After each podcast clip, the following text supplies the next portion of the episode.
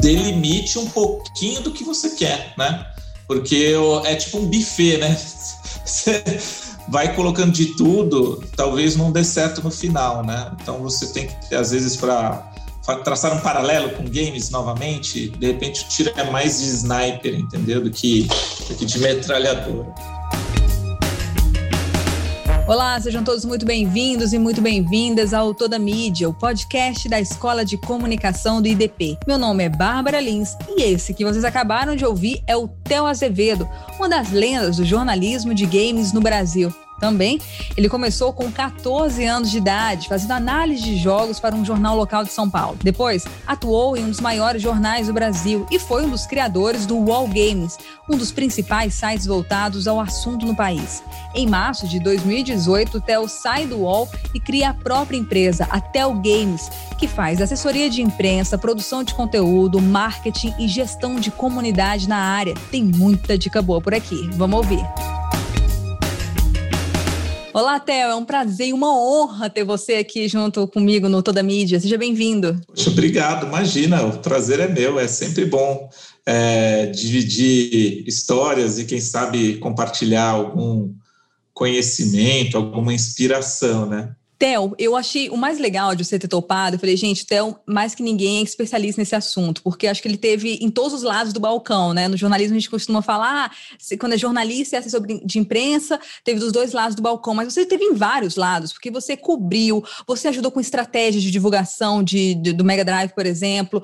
Você está hoje com a empresa que é de comunicação, de assessoria, de produção de conteúdo de games, então você tem noção desse universo inteiro dos jogos. E eu achei mais doido, você começou essa história toda toda com 14 anos. É isso mesmo? É, é isso mesmo, é isso mesmo. Era, era, era tudo mato, literalmente, né? Como dizem assim. É, eu, eu comecei muito cedo, de fato, né? Assim como a maioria da, das pessoas da minha geração, né? Eu estou quase aí no, nos 40 nesse momento. É, a minha infância, eu joguei muito videogame, né? Como, enfim, como com as crianças da época. E, e, eu sempre gostei muito de ler, né? Eu me alfabetizei sozinho, lendo Gibi da Turma da Mônica, é, e aí gostava de escrever também. E muito cedo, assim, né? Por volta dos 13 anos, conversando com meu pai na época, eu falei para ele, né, que eu gostaria de viver de escrever sobre games. Né? Eu morava em Bauru, na época, na, numa cidade do interior do estado de São Paulo. Hoje eu estou em São Paulo, capital. Né? E, e, muito surpreendentemente, hoje eu vejo isso, né? baseado na, nas, em experiências similares de outros colegas contemporâneos e tal a reação do meu pai foi falar: tá bom, senta aqui, vamos ver então o que, que você precisa para transformar isso numa carreira, né? Meu pai foi, era, era, era uma pessoa muito à frente do tempo dele e ele era um, um cara assim, muito da área de comunicação, de marketing e tal. Então, essa época assim, ele foi fundamental, né? E, e para encurtar essa história, porque ela, ela pode ser longa, tem muitos causos assim, eu, eu acabei escrevendo. Meu primeiro texto publicado né, profissionalmente foi uma resenha de um jogo chamado Warcraft 2, que é um clássico aí dos jogos e tal, em 1996, para o Jornal da Cidade de Bauru, minha cidade, como eu disse, e eu tinha 14 anos nessa época. Eu fui entregar o texto para ser publicado num disquete, assim, né? Na... redação do jornal. E aí, na semana seguinte, o editor, na época do caderno de informática, tinha essas coisas, né? Naquele, naqueles tempos, ele falou: quer escrever outra? E aí eu fui escrevendo. E meu pai continuou me acompanhando muito nessa, nesse contexto empreendedor, e ele falou: olha, vamos comprar, né, vamos comprar vários exemplares dos jornais, aí a gente pega essas empresas de jogos distribuidoras aqui do Brasil e a gente vai mandar os exemplares desse, desses jornais para essas empresas, porque eles vão conhecer o trabalho que você está fazendo e você vai ver, você vai receber os jogos de graça, porque até então eu escrevia sobre os jogos que eu tinha em casa, que eu comprava, né? Ou melhor, meu pai comprava. E na época até parece, né? Falei, ah, você está sonhando, né? Mas dito e feito, foi assim que, que aconteceu, e eu me lembro até hoje, quando chegou a primeira perua do Sedex em casa, assim, com uma um pacote cheio de jogos de uma distribuidora de games de computador na época, chamada Brasoft. E, enfim, aí eu fui me envolvendo nesse universo, frilando, né? para muitas revistas de games, conhecendo pessoas. Aí, aos 18 anos, um pouco antes de, de entrar para a faculdade de jornalismo, eu comecei a fazer as resenhas de games para o caderno de informática da Folha de São Paulo. Isso, isso é, acho que era no, no, ano 2000. E aí, sim, né, é, é, acabei ganhando mais visibilidade até, enfim, me formar jornalista. É, uma vez formado jornalista, me mudei para São Paulo, porque a, a indústria, né, o mercado de jogos é muito concentrado aqui. E aí eu, algum tempo depois, eu já estava no All Jogos, o site de games do Wall na época, hoje tem uma outra marca, chama Wall Start, mas fiquei no All Jogos por 13 anos, é, então, né, passei um bom tempo ali, trabalhei com muita gente bacana, até sair do All Jogos em 2018, eu, eu veja, né, que interessante, eu, eu fui demitido como parte de uma reformulação que estavam fazendo e tudo mais, coisas que, que acontecem, e, e, a essa altura eu já era né, um, veterano assim, e, e, fiquei pensando, poxa, que, que, eu faço, né? Porque a gente no jornalismo a gente vive esse cenário mesmo, que é um cenário de, de instabilidade, é, infelizmente, né? E aí meio que foram aparecendo algumas, sabe, né? Quando você passa muito tempo numa empresa, a empresa ela, ela meio que ela vira o seu sobrenome, né? Então, é o do UOL, né? E ocorreu um fenômeno muito interessante. Assim que eu, e foi imediato mesmo, foi no mesmo dia, no dia seguinte, assim que, porque né, você vai lá, faz o post no Facebook, manda e-mail, avisa, né, torna público, oficializa, as pessoas começam a te procurar né, ou pelo menos assim foi comigo, porque tinham oportunidade, pessoas do mercado falando, poxa, Theo, agora que você está fora do UOL, pô, você estava no UOL, eu nem te consideraria para uma coisa dessa, mas agora que eu vi que aconteceu e tal, olha, tem isso aqui, tem aquilo lá e tal, coisas muito legais. Então, a ideia de ter uma agência de, de criação de conteúdo de comunicação, ela apareceu sabe, as ideias, os projetos vieram primeiro, depois eu basicamente abri um CNPJ que era para ter como receber, né? E, e aí veio a marca, e assim já são três anos, e hoje a Tel Games ela é uma é, agência de comunicação, de criação de conteúdo, né? A gente atua é, com assessoria de imprensa e, e outras vertentes aí, é, gerenciamento de mídias sociais, é, e, e, claro, criação de conteúdo dentro desse segmento de games no Brasil e, e na América Latina. Então, né, para resumir essa coisa assim, é um desafio, né, você seguir relevante no mercado. Depois que você tem uma certa vivência também, né? E esse é um exercício permanente, mas eu me sinto muito feliz de nessa mudança, né, como você citou ali, é, de lado do balcão, até o momento tem sido muito interessante e eu tenho aprendido demais, sabe? Eu aprendo todo dia. Isso é um negócio legal para caramba, né? Porque a gente chega um certo ponto acha, não é que acha, né, mas parece, né, que a gente já viu de tudo, já sabe de tudo, e é, e é uma presunção mesmo, porque é o, é o completo oposto, na verdade. Então, enfim, essa é a, a sei lá, num resumo aí de cinco minutos, talvez mais, talvez menos, é, como as coisas estão. Dessa sua trajetória incrível. E, e você, tem toda a razão, mas quando você desenvolve realmente um nome, tem uma expertise, não, não deixa cair numa mesmice, que você, assim, tá sempre atualizado, vendo com jogos, mantendo contato, relacionamento, é, fica realmente bem mais fácil, com competência, fica mais fácil mesmo depois sair, abrir outras portas, aí mesmo sem estar tá nem esperando, assim, as portas, as portas abrindo para você ter o chamado de lá de dentro. E eu achei muito legal, Theo, que você chegou quando tudo era mato e hoje tem uma floresta e esse negócio tá cada vez mais assim bombando. A gente tem números chegando assim a mais de um bilhão movimentando a economia só no Brasil. Então, assim, é, é uma coisa que está crescendo demais da conta. Como é que você vê esse crescimento no mundo de jogos e, assim, atingindo diferentes nichos? Às vezes assim, a gente atrelava muitos jogos a uma, uma criança ou um adolescente, ou uma galera específica, o pessoal do futebol. E não, hoje, assim, a, a dona de casa mercado está lá jogando joguinho no celular.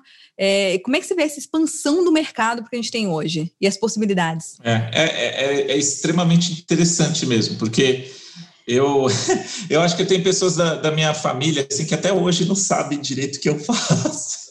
mas, mas, assim, isso, isso com certeza me, melhorou muito uh, uh, ao longo dos anos, e acho que da mesma maneira que você não chega para alguém e pergunta: ah, você ouve música ou você assiste a filmes na TV? Eu acho que os games eles estão muito próximos desse status, né? Claro, é preciso entender que quando a gente fala de, de dos games e tudo mais, você consumir essa forma de entretenimento não significa que você tem que ter um videogame em casa, nem nada assim.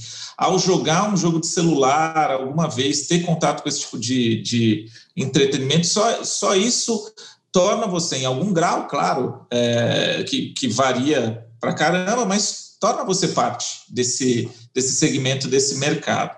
E há fatores né, que vêm ajudando muito é, essa popularização. A gente pode elencar aqui, nem falar né, do, do, contexto atual de pandemia, porque nem é esse o ponto, mas é, os próprios celulares, por exemplo, que hoje são máquinas de jogos é, muito potentes, né? É, antes o celular, né? Antes alguns anos atrás, até alguns anos atrás, os celulares eles eram vistos assim, ah, tudo bem, tem um tipo de jogo específico para o celular que é mais casual, passatempo.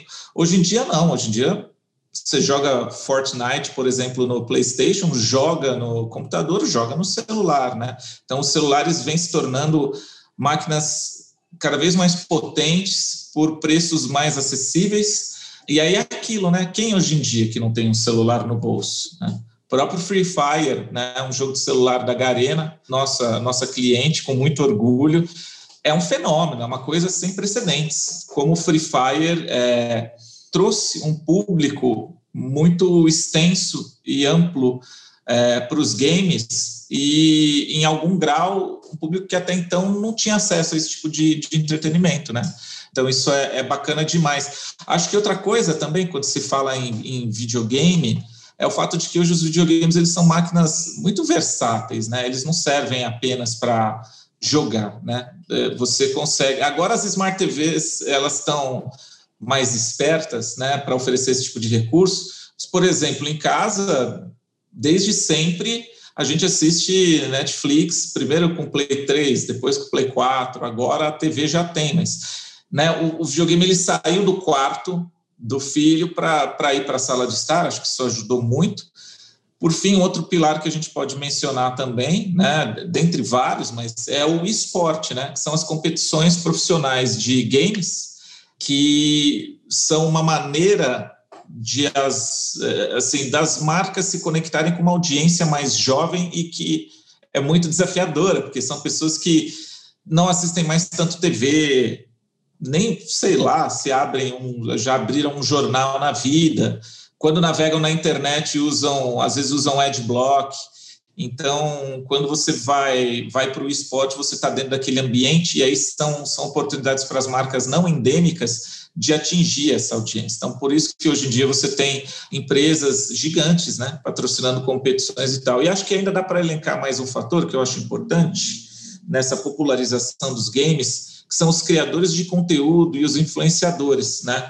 E na esteira das, das plataformas de streaming de vídeo, como YouTube, Twitch, é, pô, por aí vai, tem a Buia hoje, enfim, hoje você tem influenciadores, streamers e tudo mais que movimentam uma audiência de literalmente dezenas de milhões de pessoas. E tem muita gente que às vezes nem joga tanto, mas gosta de consumir esse conteúdo.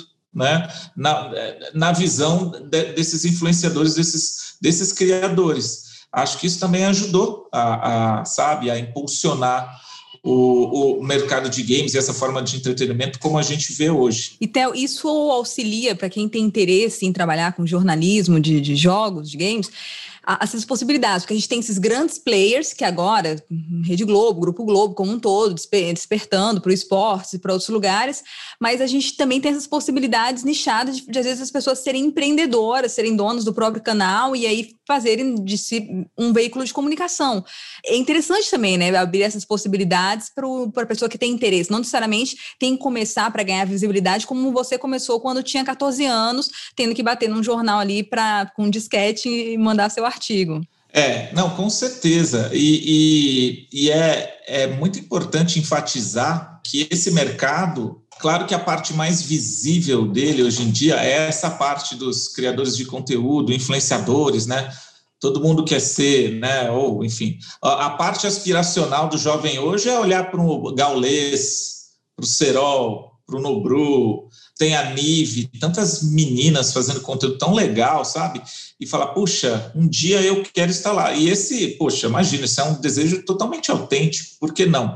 Mas no, no entorno desse mercado existem muitas funções que precisam ser executadas. Para um torneio de esporte acontecer, você tem uma variedade ampla de profissionais ali atrás, né, no backstage.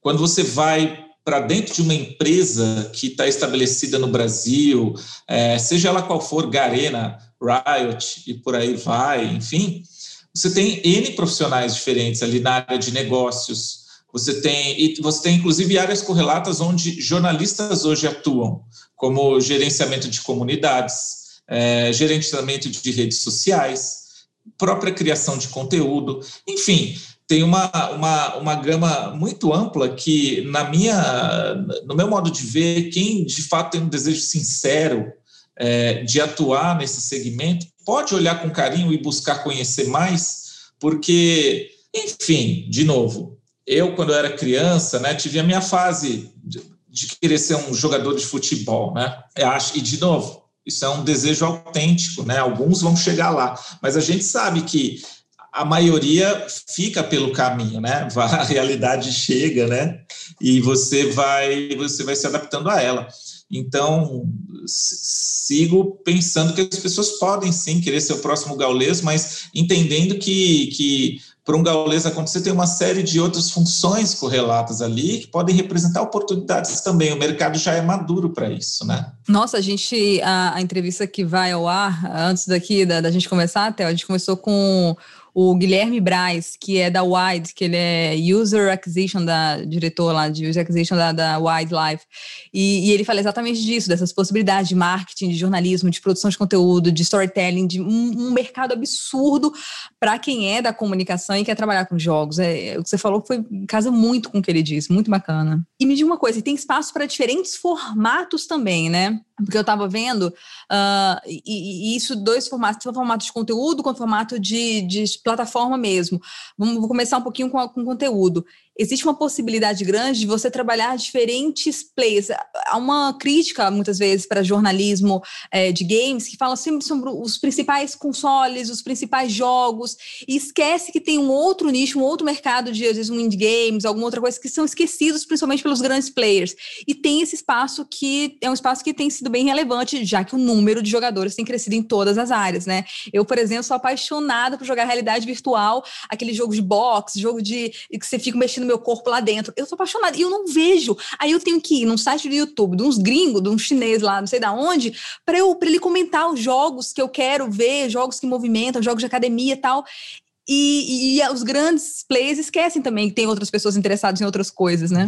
É, eu assim, a grande a grande vantagem dos tempos atuais é que conteúdo não falta, né? Conteúdo existe, é, é muito diverso. As barreiras para a produção de conteúdo hoje elas são muito, muito, baixas, então é relativamente simples você criar conteúdo e, e, colocar esse conteúdo à disposição das pessoas. Claro que ganhar notoriedade, audiência e tudo mais é, é, um, é um outro assunto, mas só para comparar, por exemplo, quando eu comecei, mas assim, tinha essa vitrine, era jornal, revista, TV, rádio, e, e, aí os espaços eram mais restritos, né? Da maneira que eu vejo, você tem eh, trabalhos belíssimos sendo realizados no Brasil em termos de, de criação de conteúdo. Você, a gente acabou, né? Faz poucos meses que eh, a gente viu a estreia da Loading, né? Uma emissora de TV dedicada somente a conteúdo de games, como, como outras coisas também, né? Desse universo, a cultura pop, é, é, anime e, e otaku e, e, sei lá o que mais, né? É, e você tem também, nossa, produção de conteúdo sobre jogos independentes. É, coisas muito boas, de grande qualidade. Então, e, ah, para não dizer que você também tem sites focados em esportes, sites focados em jogos para celular e tudo mais, é que criar conteúdo e viver desse conteúdo aí é o, é o, é o Theo mais jornalista, né? É, falando, é, é, muito desafiador, né? Você citou, por exemplo, a, a, realidade virtual, que é um assunto interessantíssimo, mas é, muito pouca gente possui um device de VR hoje em casa, porque é um negócio caro. É, é, é caro e se você vai no computador, você tem que ter o computador que rode, né? Então, assim, certamente o VR é uma tendência que, que veio para ficar, não é um fogo de palha, mas num país como o Brasil, demora, vira muito nicho. Com dólar a seis reais? É, esse, esses dispositivos eles sequer, sequer foram lançados, né? Você não consegue nem comprar em revendas oficiais, né? Você não tem essa chance. Então, acho que isso ajuda a explicar talvez um pouco a falta de é, produção de conteúdo focada é, é, em, em VR. Mas eu entendo o seu ponto e, e, e, concordo contigo. Mas eu vejo sim que, por exemplo, tem sites que são focados só em Xbox, sites que são focados só em Nintendo, sites que são focados só em PlayStation e, e, e por aí vai é que, novamente, essas pessoas que, que estão embarcando, muitas vezes empreendendo também, sendo produtores independentes de conteúdo, né? Ou seja, nem sempre estão debaixo de uma organização de mídia, alguma coisa assim que lhes dê estrutura. É, é uma luta, é uma peleja para você se manter é, relevante. Hoje, atuando muito próximo com a assessoria de imprensa, né? Eu vejo isso de camarote, converso muito sobre isso com, com, com esse pessoal também, sabe?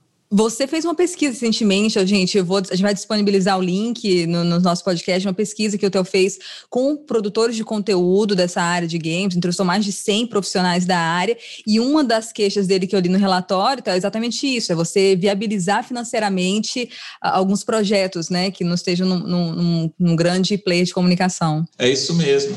É, a, a ideia da pesquisa é não é da voz, porque não é como se a mídia não tivesse essa voz, né? Mas tentar organizar um, um material que pudesse ajudar a comunicação entre as empresas e os jornalistas, né? Enfim, e a, e a resposta à pesquisa que foi lançada em 2020 foi e tem sido muito bacana desde então, especialmente junto aos jornalistas, o que me deixa bastante orgulhoso. E é, é isso, né? Você é, é difícil ganhar dinheiro com, com produção de conteúdo, sabe? Num, num lugar como, como o Brasil, porque tudo é muito granulado, é muito fragmentado. E nem sempre as marcas que são endêmicas desse universo, né, ou seja, as empresas de games mesmo, elas têm um budget de propaganda e de marketing que seja para impulsionar esses, esses criadores de conteúdo, seja, seja quem forem, né? Claro que esse é um assunto amplo, complexo, ele diz bastante, na verdade, sobre o mercado de publicidade mesmo, não só o de games, é um fenômeno é, natural que a gente vê ocorrendo, né?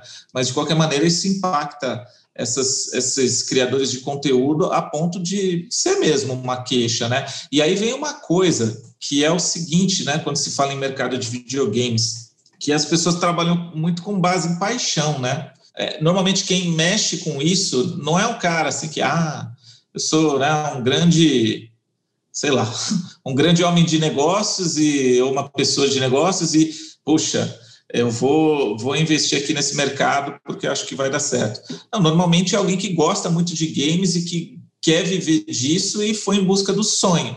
O que é legal demais, né? Eu sempre falo assim, pô, que legal é trabalhar, trabalhar na indústria de, de, de games deve ser muito mais interessante, talvez, do que trabalhar na indústria de fabricação de martelos, sei lá, entendeu? Cada um com a sua paixão, né? Mas só que aí vem uma coisa que, junto com esse negócio de trabalhar com, com a paixão, porque às vezes pode ser perigoso, né? A paixão ela nos cega, né? Como a gente sabe. E no fundo a gente não pode perder de vista que os games eles são um negócio, é um negócio, né? Claro que é um negócio super divertido, bacana, é bacana fazer parte disso, de novo é apaixonante, mas no final das contas é um negócio. E eu eu sempre eu enxergo muito dessa maneira, eu nunca perco isso de vista. Eu amo os games, né? Eles me deram de uma forma ou de outra praticamente tudo que eu tenho, assim. E acho que já estou num estágio que é o chamado give and take, né? Você tem que, sempre que possível, tentar ajudar também a, fomentar essa comunidade, né? A, a, pesquisa tem um pouco disso, né? De, de, de trazer isso à tona. E, e, dentro dessa paixão, de entender que é um negócio, de entender que tem que ter um rendimento, apesar de todo mundo amar jogar, é, existem as diversas possibilidades. Hoje você trabalha com produção de conteúdo, com marketing, assessoria de imprensa, e vocês fazem vários produtos, assim, não é só. Foi isso o tempo que era só quem produz algum game, quer se conectar com um jornalista, só estar com um release, ah, vou mandar aqui um release, vou mandar um e-mail, vou fazer um, o, o, feijão com arroz ali. Vocês têm, têm branding content, tem, tem, sei lá, você pode fazer uma revista, pode fazer uma série, como a Netflix fez, pode fazer tanta coisa. Esse universo também é interessante você pensar, abrir a cabeça para diferentes formas de conexão com o público, né? Não é só mais um pré-release, ou só um site, ou só um, um, o tradicional. Perfeito, perfeito. É... Tem que se virar nos 30, dá para dá resumir assim, né? É, eu acho que só o feijão com arroz raramente vai resolver, ainda que, que claro, né? Tem algumas estratégias de divulgação que seguem importantes, mas pelo menos no que diz respeito até o games, a, a maneira como a gente enxerga, a, a gente tenta sempre olhar com os olhos do cliente, sabe?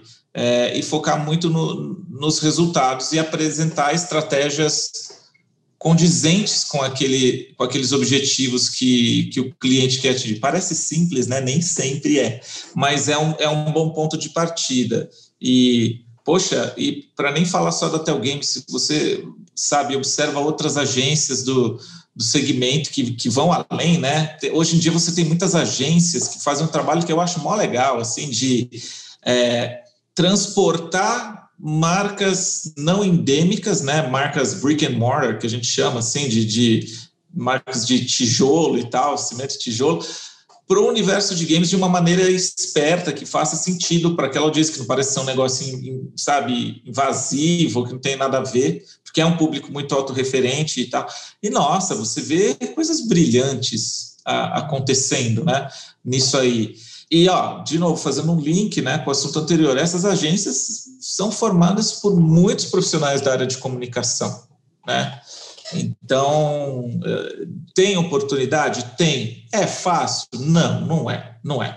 A gente não está falando de um mercado que onde chovem vagas, né, e tal, assim, mas olha, nunca foi tão bom, pelo menos. É que hoje em dia também tem bastante gente querendo trabalhar com isso, né? Então, né? Antes, não sei se tinha muita gente assim, ah, quero ser jornalista de games, entendeu? E é... entendi até isso como uma possibilidade, né? Nem entendi é. isso como uma possibilidade. eu não tive na faculdade nada parecido como isso. Como as, as pessoas agora do IDP vão, vão assistir seu podcast, a gente está pensando em fazer depois outros cursos, as parcerias com vocês, assim, para tentar levar, levar esse mundo dos games, que é um mundo que tem sido demandado muito. Foi engraçado, porque essa demanda veio deles. É, a gente hoje faz revista, faz com os alunos, os próprios alunos participam de campeonatos, é muito louco, eles têm vida paralela. O menino faz o curso de direito e tá lá participando, é campeão brasileiro de, de sei lá, League of Legends, não sei. E tem isso lá no IDP. E, e, e, assim, é muito interessante, que hoje mas é uma possibilidade que eles vislumbram, né? Antigamente eu não tive isso na faculdade. Quando eu fiz jornalismo, eu não sei, eu devo ter dado muito azar, mas quando eu, eu fiz jornalismo, eu não tinha um cara que jogasse videogame ainda. Era muito deslocado. Que dirá, que dirá que tivesse pretensões jornalísticas com esse setor. Mais tarde fui trabalhar no UOL e, e, e montando equipe ali, e era muito comum, se tornou uma coisa comum para mim primeiro você pegar pessoas que, né, e aí essas pessoas che chegam em você, né, de alguma maneira falando, olha, eu comecei a fazer jornalismo porque meu sonho é fazer jornalismo de games. Aí o cara no TCC dele fazia uma revista de jogos. Então, ah, agora deu uma parada assim, mas nossa, quando eu estava principalmente no front do jornalismo, o que eu fui de banca de TCC, entrevistado para coisa, e não só eu, tá? Outros colegas né, mais pioneiros, assim, também passavam por situações semelhantes. Então, sim, né? Foi, foi mudando mesmo, né?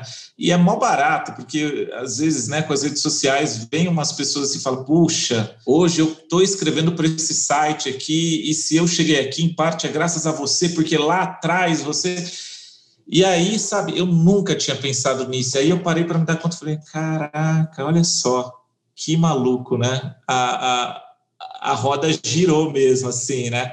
E, enfim, é, é, é mó barato, é mó barato. Eu, eu curto demais, como eu falei, eu sou muito grato, assim.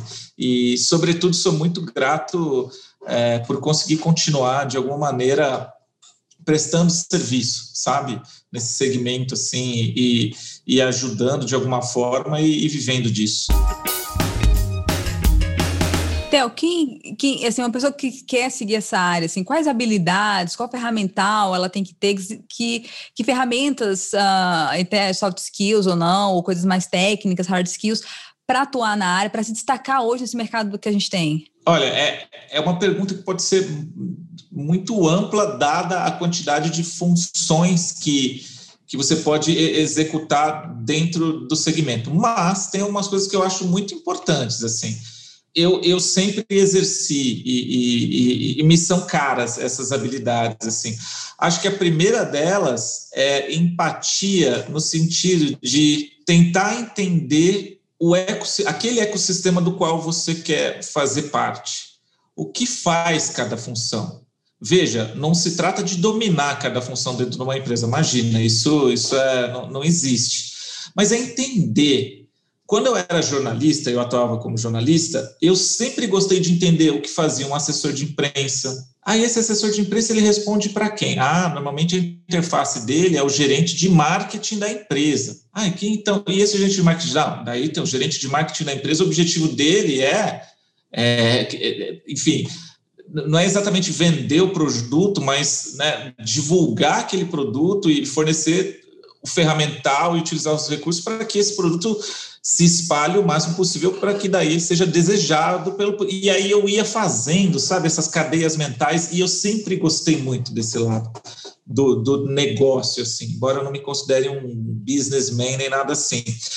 Mas hoje eu vejo como foi importante e hoje como né do outro lado do balcão eu também continuo tentando entender o que faz cada um e como as funções se interagem isso ajuda você inclusive a, a, se tornar uma pessoa melhor no seu dia a dia, porque às vezes a gente cobra do outro, julga o outro, mas o perdão da expressão, só quando a gente senta a bunda na cadeira do outro é que a gente sabe o peso dela, entendeu? Assim, e enfim, é, essa, essa é uma coisa que eu, que eu, eu acho muito importante, né? Dá para transformar isso para a vida, mas pelo menos para a área de games é, é, eu, eu considero muito interessante.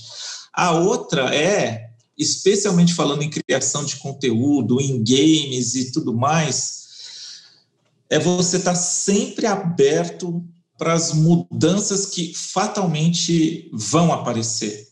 Quando eu comecei como redator no All Jogos lá em 2005, e aí depois, né, tudo bem, me tornei editor assistente, depois editor, e aí eu era editor e eu tinha redatores trabalhando comigo, sei lá, em 2013. Meu, o que esse redator fazia em 2013 é, mas era completamente diferente do que eu, redator, fazia em 2005, entendeu? É, e provavelmente hoje lá é, é mais diferente ainda. E sabe, ou você abraça isso e sabe se adaptar, ou, ou assim, vai ficando difícil. Porque a vida é que nem um jogo, literalmente, né? Ela fica mais difícil com o passar do tempo, né? Então, e a gente não pode esquecer a realidade que a gente está inserido, que são é, sempre vai ter alguém querendo executar as mesmas coisas que você, talvez até cobrando menos, né? É, ou, ou, aceitando receber menos por isso. Não adianta romantizar demais, a gente é, é um cenário de, de concorrência, né? Em algum grau. Então, eu, é, se fosse para pontuar pelo menos duas coisas, talvez eu tenha permanecido muito amplo no escopo, mas é isso. É, é você tentar entender o ecossistema no qual você está inserido e como você pode se, se comportar dentro dele e saber se adaptar às mudanças que, de novo, elas vão vir, não tem como. Na área de games, um ano nunca é igual ao, ao, anterior, nunca. E eu acho muito legal que casa direitinho com, com um aspecto da pesquisa de vocês, que é do ser sociável, né? Assim, que a maior parte dos jornalistas gostam de ir para esses eventos, gostam de entender como funciona o ecossistema, né? Assim, se vocês procuraram, são jornalistas, são produtores de conteúdo que se destacaram, e uma das características desses jornalistas é, essa, é esse, esse passear por, por esses eventos, por lançamentos, por encontros, por seminários, e estar tá antenado com todo mundo e com tudo que acontece. É, é, e eu acho que, de novo, a área de games ajuda muito nisso, porque é um barato estar tá dentro dessa, dessa indústria. Mas, de novo, é um mundo tão complexo que ele tem diferentes nichos dentro dele. Atuar com esporte é completamente diferente do que atuar com o desenvolvimento de jogos, que é completamente diferente do que atuar numa agência, que é razoavelmente diferente do que é, atuar no front da criação de conteúdo e por aí vai, entendeu? Então, acho que dá para talvez emendar com uma outra dica que é delimite um pouquinho do que você quer, né? Porque é tipo um buffet, né? Você vai colocando de tudo, talvez não dê certo no final, né? Então você tem que, às vezes, para traçar um paralelo com games novamente, de repente o tiro é mais de sniper, entendeu? Do que, do que de metralhadora. Lindeza! Para encerrar, tem algum ou algum filme ou algum jogo ou algum, sei lá, alguma mídia que você lembre, Theo, que ou, não não necessariamente sobre jogos não, sobre jornalismo de jogos não, mas algo que faça abrir os horizontes, algo algum livro que você sempre está olhando, que você sempre está vendo, que sirva para abrir os horizontes de quem está entrando nessa área de comunicação e, e, você acha que vale a pena ficar de olho, dar uma olhada? Talvez eu não tenha dicas assim transcendentais, nem nada assim de consumo de conteúdo, mas eu sempre gostei muito de ler livros sobre games mesmo. É, e tem alguns muito interessantes. É, tem o Guerra de Consoles, que narra o episódio da, da SEGA contra a Nintendo, mas o legal é que vai nos bastidores, entendeu? Estou falando lá dos anos 90, né? Da guerra da console wars que existia naquela época. E aí e, e, e, te dá o bastidor de mercado de uma coisa que você assistiu do ponto de vista do consumidor, né? Eu acho o máximo essas leituras que resgatam isso. Na mesma linha tem biografias, por exemplo, da equipe que, que criou Doom, né? Puxa, no início dos anos 90. Eu gosto muito desse tipo de conteúdo e eu também li muito sobre game design, não para me tornar um game design, mas para entender um pouco da lógica que, que permeia o game design, que é um assunto fascinante, assim. Então, pelo menos no tempo que eu, eu fiquei muito conectado com a questão de criação de conteúdo, né, na época como jornalista e tudo mais, eu, eu gostava muito de ler isso, né. Hoje em dia, você sabe que essa sua pergunta ela me trouxe até um pouco de melancolia, porque eu, eu me vejo como eu tenho lido pouco nesses últimos tempos, que eu falo assim, nesse último ano, né? A gente vive uma época aí que, que tá, tá muito complicada nesse sentido, pelo menos. Para quem tem dois filhos pequenos em casa. Enfim, mas, mas eu, eu hoje eu acabo lendo muito sobre negócios, né? Assim, sobre tendências e tudo mais, as minhas, mas as minhas leituras elas são mais no dia a dia, assim. Eu não tenho, atualmente, honestamente falando, eu não tenho um livro de cabeceira, assim. E quando eu vou tentar assistir alguma coisa, normalmente é Peppa Pig, né? assim, pioneiros, enfim, né? Mas, Mas espero que, que, as dicas tenham ajudado. Não, muito, muito. E é, é, sensacional você entender o mercado como um todo. Essas suas dicas são lindas. E o mundo real.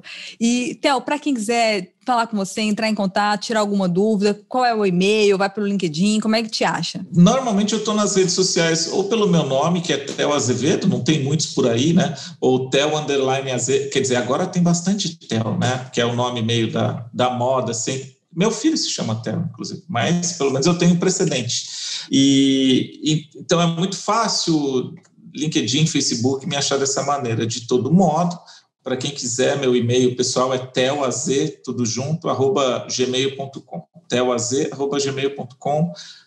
Às ordens. Sempre um prazer falar sobre isso. Muito obrigado por disponibilizar esse tempo para a gente, pela aula, pelos insights, pelos casos, pelas histórias.